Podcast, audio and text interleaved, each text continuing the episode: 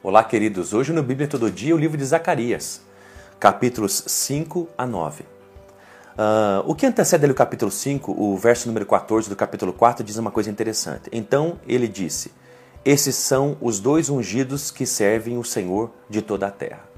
No caso aqui específico, os dois ungidos é Josué, são Josué e Zorobabel. Josué, o sumo sacerdote, e Zorobabel, o governador é, do povo de Deus lá em Jerusalém naquela época. Capítulo número 5 vai falar então sobre a sexta visão, que é o rolo que voava, né? Diz ali o verso número 2, é, mais uma vez Deus dá essa visão a Zacarias e o que, que ele vê? Ele vê um rolo voando, tá bom? E esse rolo vai trazer de alguma forma maldição, como diz o verso número 3, que é juízo sobre quem? Sobre o que furta, sobre o que jura falsamente, né?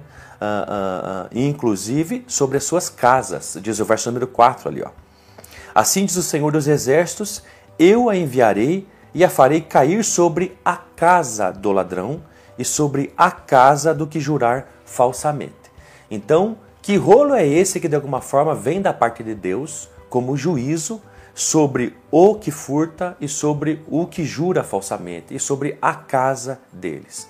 Isso simboliza então essa visão, esse rolo, a palavra de Deus e é pela palavra de Deus que nós seremos julgados. É, Deus vai nos julgar, Deus vai olhar para nós e prestar contas conosco, ou melhor dizendo, nós prestarmos conta para Deus, é, baseado na palavra de Deus. E é ela que vai nos julgar. E olha que interessante, esse juízo da parte de Deus, esse julgamento vai ser individual. É o que furta, não são os. É o que furta, é o que jura falsamente, é a casa do ladrão. Então, esse, esse, esse juízo, né, esse julgamento, melhor dizendo, é individual e é exercido por Deus pela palavra de Deus, aquilo que, que Deus nos deu acesso para compreender. Olha como Deus é justo. Ele não vai requerer de nós algo que ele não nos expôs, algo que ele não liberou para nós, que ele não manifestou. O fato da gente ter interesse sobre aquilo que ele deixou claro é outra coisa. Tem muita gente que tem um completo, uma completa ignorância acerca daquilo que Deus manifestou sobre através da humanidade por toda a terra, mas isso não significa que você não será corrigido, porque a palavra de Deus está acessível ao ser humano. Uh, uma outra coisa interessante diz ali a sétima visão a mulher e o cesto. Que cesto é esse? Ele é um cesto que, quando se abre esse cesto, Zacarias tem uma visão de uma mulher dentro dele. E o que, que essa mulher representa? Diz ali o verso número 6: a maldade eh, de toda a terra. Então, olha que coisa interessante, a impiedade diz o verso número 8. Então, esse cesto foi fechado e, de alguma forma, esse cesto foi levado, então, para longe, né, por duas mulheres, como diz o verso número 9. Ele foi levado, esse cesto, entre a terra e o céu. O que, que significa isso? Um lugar para longe, né, foi levado para longe esse cesto.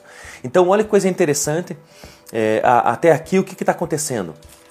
Na primeira visão, é, Deus vê tudo, é, é, inclusive vê como vivem os pagãos, né? tranquilos e sem Deus e satisfeitos com o pecado. É, vai vir, é, de alguma forma, correção, disciplina sobre o povo de Deus e também sobre o mundo. É, na terceira visão, restauração então de Jerusalém do seu povo. Na quarta visão, é, Deus substitui os nossos pecados, né? Quebra a maldição do pecado sobre as nossas vidas e dá roupas limpas pelo sangue do Cordeiro. A quarta, a quinta visão, né, a ação do Espírito Santo sobre nós, não é por força, é pela uma ação de Deus dentro de nós. A sexta visão, essa a gente vai ser a terra vai ser jogada, todos serão julgados pela palavra de Deus. E a sétima visão é que de alguma forma Deus então está removendo a perversidade. Então Deus não apenas está perdoando pecados, como diz ali no capítulo número 3, na quarta visão, mas ele está removendo a perversidade. Tá bom? É, é, é, do, do meio do povo de Deus. E ali diz o verso número 11: Ele respondeu: Para a terra de Sinar. Que terra é essa? Babilônia. Tá bom? Então Deus está removendo essa perversidade do meio do seu povo e de alguma forma vai para a Babilônia, porque o livro do Apocalipse né, retrata também essa Babilônia, que vai ser essa cidade destruída, que representa então o pecado, a perversidade, a imoralidade, a impiedade. A última visão, a oitava, no capítulo número 6, vai falar então sobre os, as quatro carruagens carruagens essas de cavalos, né? Cavalos levando essas carruagens e a cor desses cavalos me chama a atenção, porque é, é, é também fala no capítulo número 6, é, não somente de Zacarias, mas no capítulo 6 de Apocalipse também sobre cavalos. E quais são esses cavalos? Cavalo vermelho, cavalo preto, cavalo né, baio, aqui no caso Zacarias, né? é, e o cavalo branco. Olha que coisa mais interessante. E com a vinda desses, dessas carruagens, com esses cavalos, vem o que também? Vem esse, esse, esse juízo, esse julgamento de Deus sobre as nações. Olha que coisa mais interessante. Está fazendo, fazendo referência aqui à escatologia, ao futuro, ao que está por vir. Olha que coisa, mas Deus vai julgar as nações. E de novo aqui está aqueles cavalos que a gente lê em Apocalipse que, que não tem a ver necessariamente com cavalos, né? mas tem a ver com o, a manifestação do, do juízo de Deus sobre todas as ações, sobre toda a terra. Ah, ah, diz ali o verso número 9, né? a partir do verso número 9 até agora, o verso número 15, é, cessam-se então essas visões, ah, e agora vai começar o um encorajamento então a Josué, esse renovo de Deus. Então a Bíblia diz ali que é, no verso número 10, recebe prata e ouro dos cativos. Olha que coisa mais interessante. Essas pessoas estão saíram então da Babilônia, né? É, Deus chamou eles, eles estão regressando e, e, eles, esses cativos que estavam na Babilônia, eles vêm com ouro e com prata. Olha que tipo de escravo eles são. Por quê? Porque lá eles aprenderam a comerciar, é, a, a comercializar, eles se tornaram bem-sucedidos no comércio, empresários é, é, de sucesso, e eles voltaram então com prata e com ouro. Diz até o nome deles, Reudai, Tobias e Gedaías. Olha que coisa interessante, que chegaram da Babilônia.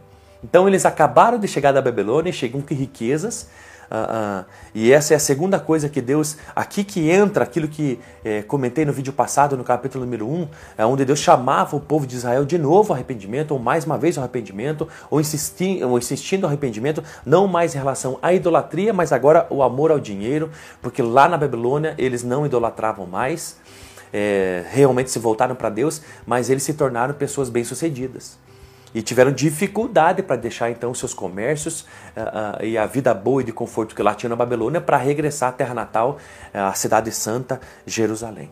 Mas eles estão voltando. Então estão se arrependendo de tudo isso, essa é importância dos profetas de Ageu, de Zacarias, estão se arrependendo de tudo isso, e então com essa, com essa prata e ouro que os cativos eh, chegam da Babilônia, eh, Deus manda fazer coroas para coroar então eh, tanto Josué é, é, quanto Zorobabel. Olha que interessante. Quanto Josué, é, ele está sendo coroado e Josué é o sumo sacerdote, como a gente viu ali no capítulo número 3. E aí uma coisa interessante vai dizer sobre a função de Josué no verso número 2. Você vai ser o renovo. E diz-lhe, assim diz o Senhor dos exércitos, aqui está o homem cujo nome é renovo. Olha como ele chama esse sumo sacerdote. Quem é o sumo sacerdote que é renovo para toda a terra e daquilo que Deus quer fazer? É o próprio Cristo. Então é um símbolo de Cristo. Ele sairá do seu lugar e edificará o templo do Senhor. Então Deus está dizendo aqui a missão de Josué. Olha, não importa se Artaxerxes mandou parar a obra, não importa se está mal acabado, se só construíram o altar e os alicerces, vocês vão terminar o que eu estou querendo, que é o templo. Vocês vão restaurar não somente o templo, a cidade inteira, e eu vou restaurar o povo todo. Não se preocupe com a ordenança do imperador.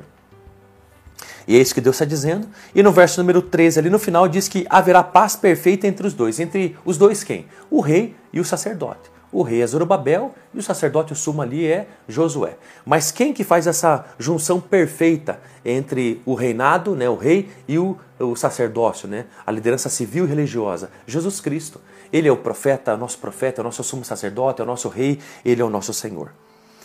Uh, verso número 15: De longe muitos virão e ajudarão a edificar o templo do Senhor. A bênção de Deus vai ser tanta sobre agora esse remanescente que voltou da Babilônia, é, mesmo que eles forem impedidos de fazer e concluir a obra do templo, e Deus está dizendo: retomem, não importa o que vocês foram ordenados civilmente, retomem, façam a minha vontade, eu vou estar com vocês. E as pessoas vão ver que eu vou estar com vocês e vão ajudar vocês. É o que diz ali o verso número 15. E eu quero profetizar para você uma coisa importante. Viva para Deus, obedeça-o, apesar das coisas, é, as circunstâncias difíceis. Obedeça-o. E de alguma forma Deus vai levantar pessoas para ajudar você nessa obra que Deus tem te chamado.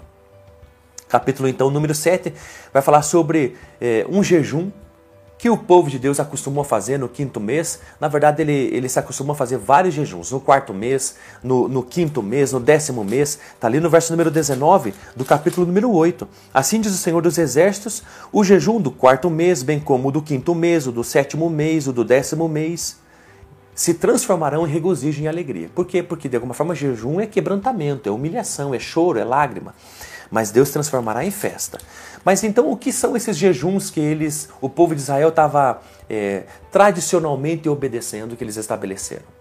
É, quando veio os babilônios para destruir Jerusalém, no décimo mês, ou algo assim, eles estabeleceram um jejum para não se esquecer disso e se lembrar e chorar diante de Deus. Quando entraram e quebraram os muros, se estabeleceram no quarto mês um outro jejum. E quando destruíram um templo em Jerusalém, estabeleceram um jejum então no quinto mês. Então Israel agora absorveu essa tradição, esse costume de jejuar em períodos específicos para se lembrar daquilo que aconteceu. No quinto mês, no caso aqui, como diz o capítulo número 7, alguma parte da população veio perguntando para os sacerdotes, para o povo de Deus, para os profetas: a gente ainda precisa continuar jejuando no quinto mês? Por que isso? Porque o quinto mês era o jejum específico para é, de, de, quebrantamento, que o templo foi destruído, mas agora o templo tá, começou a reconstrução. Então a gente precisa continuar jejuando por uma coisa que agora já começou a ser restaurada? Olha que coisa mais interessante a resposta. Fala a todo o povo dessa terra, diz o verso número 5 do capítulo 7 e aos sacerdotes: quando jejuastes e pranteastes no quinto e no sétimo mês, durante esses 70 anos, foi para mim que jejuastes? E Deus só está perguntando, eles estão dizendo, a gente ainda precisa fazer isso? O templo está sendo reconstruído e Deus está perguntando, quando vocês fazem um negócio, vocês fazem para mim? Por que, que vocês fazem? Porque eles estão perguntando se há necessidade ainda de continuar fazendo certas coisas. Quebrantamento, oração a Deus, humilhação, jejum. E Deus está perguntando: quando vocês fazem algo, vocês fazem para mim? Eu quero perguntar isso para você. Existe uma diferença quando a gente faz alguma coisa por obrigação, por tradição, por costume. Essa não é a forma perfeita de a gente fazer as coisas para Deus. Mas a forma perfeita de a gente fazer as coisas para Deus é com fé, é com amando Ele, desejando agradar seu coração. Portanto, quando você faz alguma coisa, é por obrigação, é por costume, é por tradição, é porque todo mundo faz? Ou você faz a Deus de coração? Ou é a Ele que você faz o que faz? Então saiba de uma coisa, como diz Colossenses capítulo 3, verso número 23. Quando você for fazer qualquer coisa, faz o coração ao Senhor e não aos homens. E ali no verso 9 e 10 vai dizer: Assim falou o Senhor, né, a sequência dessa conversa, praticai a justiça. Olha, eu vou dizer a verdade para vocês. Na verdade, não, não é uma questão de fazer jejum no quinto mês. O que eu quero de vocês é que vocês pratiquem a justiça verdadeira, mostrai bondade e compaixão, cada um para com seu irmão, e não oprimais a viúva, o órfão, o estrangeiro, o pobre. Ninguém planeje no coração o mal contra o seu irmão. Então, o que Deus está querendo? Deus está querendo uma transformação interior dentro da alma, dentro do coração, e é isso que agrada muito a Deus. No capítulo número 8 vai falar sobre as bênçãos tanto a Jerusalém como as outras nações, né? essa restauração, que Deus tem zelo, como diz o verso número 2, tem amor por Sião, por Jerusalém, que ele vai então, eh, ele vai voltar e vai habitar no meio de Jerusalém, como diz o verso número 3 que vai haver tranquilidade sobre o povo, é, é, os meninos e as meninas brincarão de novo nas praças, ah, ah, haverá uma restauração completa então sobre Jerusalém e também é, uma restauração sobre os demais povos, porque os povos verão então essa graça de Deus e a bênção de Deus sobre esse, essa cidade, esse povo restaurado e, e, perceberão então essa, essa ação de Deus sobre esse povo e irão até Jerusalém para aprender, como diz o capítulo 8, verso número 22 e 23. Assim, muitos povos e poderosas nações virão buscar o Senhor dos Exércitos em Jerusalém e suplicar a bênção do Senhor. Assim diz o Senhor dos Exércitos: naquele dia sucederá que dez homens de nações é, é, de todas as línguas pegarão na barra de roupas de um judeu. Olha que, que coisa mais interessante, que contraste. Os povos pagãos, o, o, o, os demais povos vizinhos de Jerusalém odiavam Israel e o judeu e desprezavam. Mas agora a Bíblia diz que a terra vai se aproximar de um judeu e vai se agarrar na roupa deles e vai dizer: Iremos convosco, como diz o verso número 23. Porque temos ouvido que Deus está com vocês. Não será mais um povo desprezado. Aquilo que Deus prometeu vai se cumprir. O povo de Israel será um povo honrado. E um povo que, que os demais povos da terra vão se agarrar a eles e vão dizer: Nos mostre a Deus, porque nós percebemos que o Deus Todo-Poderoso está com vocês. E isso vai acontecer. As pessoas têm agarrado na sua roupa pedindo para que você manifeste, revele, ensine, fale. do Deus Todo-Poderoso que você ama e que serve? Do Deus Todo-Poderoso que está com você? Olha que interessante. Perceba isso, olhe para dentro do coração e viva de tal forma uh, uh, que você manifeste para as pessoas que Deus, o Todo-Poderoso, o Rei do Universo, está com você. E por fim, o capítulo número 9 vai falar sobre a, a, a, o, juízo né, da parte de Deus ainda contra diversas nações, Damasco, Tiro, Sidom, Gaza, Ecrom, Asquelon, Asdod, os filisteus. De alguma forma, no próprio verso número 8 diz: Acamparei, Deus dizendo, acamparei contra o exército ao redor da minha casa. O que, que Deus está dizendo então nesse eh, início do capítulo número 9, do verso número 1 ao 8? Que por fim chegará o fim, que o povo de Deus eh, nunca mais terá eh, medo dos seus inimigos. Por quê? Porque Deus será contra esses exércitos e guardará a sua casa, quem sua casa? Seu povo, seus filhos. E do verso número 9 até o verso número 16 vai falar então sobre Jesus Cristo esse líder humilde, esse rei humilde, né, como diz ali o verso número 9. Alegra-te muito, ó filha de Sião, Jerusalém. Exulta, filha de Jerusalém, o teu rei vem a ti. Ele é justo e traz a salvação. Ele é humilde e vem montado num jumento, num jumentinho, filho de jumenta. Quem que entrou em Jerusalém montado num jumentinho, filho de jumenta? Descrito lá em Mateus capítulo 21, versos número 1 ao 11. É o Cristo. Então, aqui no verso número 9, está falando de Jesus Cristo. 500 anos antes disso acontecer, Deus estava falando ao profeta Zacarias, inclusive que montaria num jumentinho. O rei que viria, olha que coisa mais interessante, e o justo e que traria a salvação. Só Deus faz isso. Só Deus prediz algo cinco séculos antes e acontece especificamente como Deus falou. E no verso número 10, não vai falar no 9 a primeira vinda de Jesus, e no 10 a sua segunda vinda, ele anunciará a paz, verso, B, né, é, verso número 10, a parte B, ele anunciará a paz às nações, e o seu domínio se estenderá de mar a mar, e desde o rio até as extremidades da terra. Isso nos dá muita esperança. Essa é, é a certeza do nosso coração, não apenas a ressurreição do corpo, né? não apenas a vida com Deus para tudo sempre, mas a volta de Jesus Cristo e o seu reino sobre nós, sobre a terra, e nós reinaremos com Ele. E eu termino esse vídeo dizendo o verso número 16: Naquele dia o Senhor, seu Deus, o salvará como o rebanho do seu povo, porque serão como as pedras de uma coroa elevadas sobre a sua terra. É assim que vai acontecer com os filhos de Deus. O rei voltará e virá também o seu reino, e Deus vai zelar, Deus vai cuidar, Deus vai salvar de todos aqueles que depositaram sua fé, sua esperança, sua confiança, seu coração, sua vida. Não mais uma coisa, é, Deus não é mais uma coisa em nós, mas Ele é o centro, é a prioridade do nosso dia a dia, Ele é o rei do nosso coração. Fique com Deus.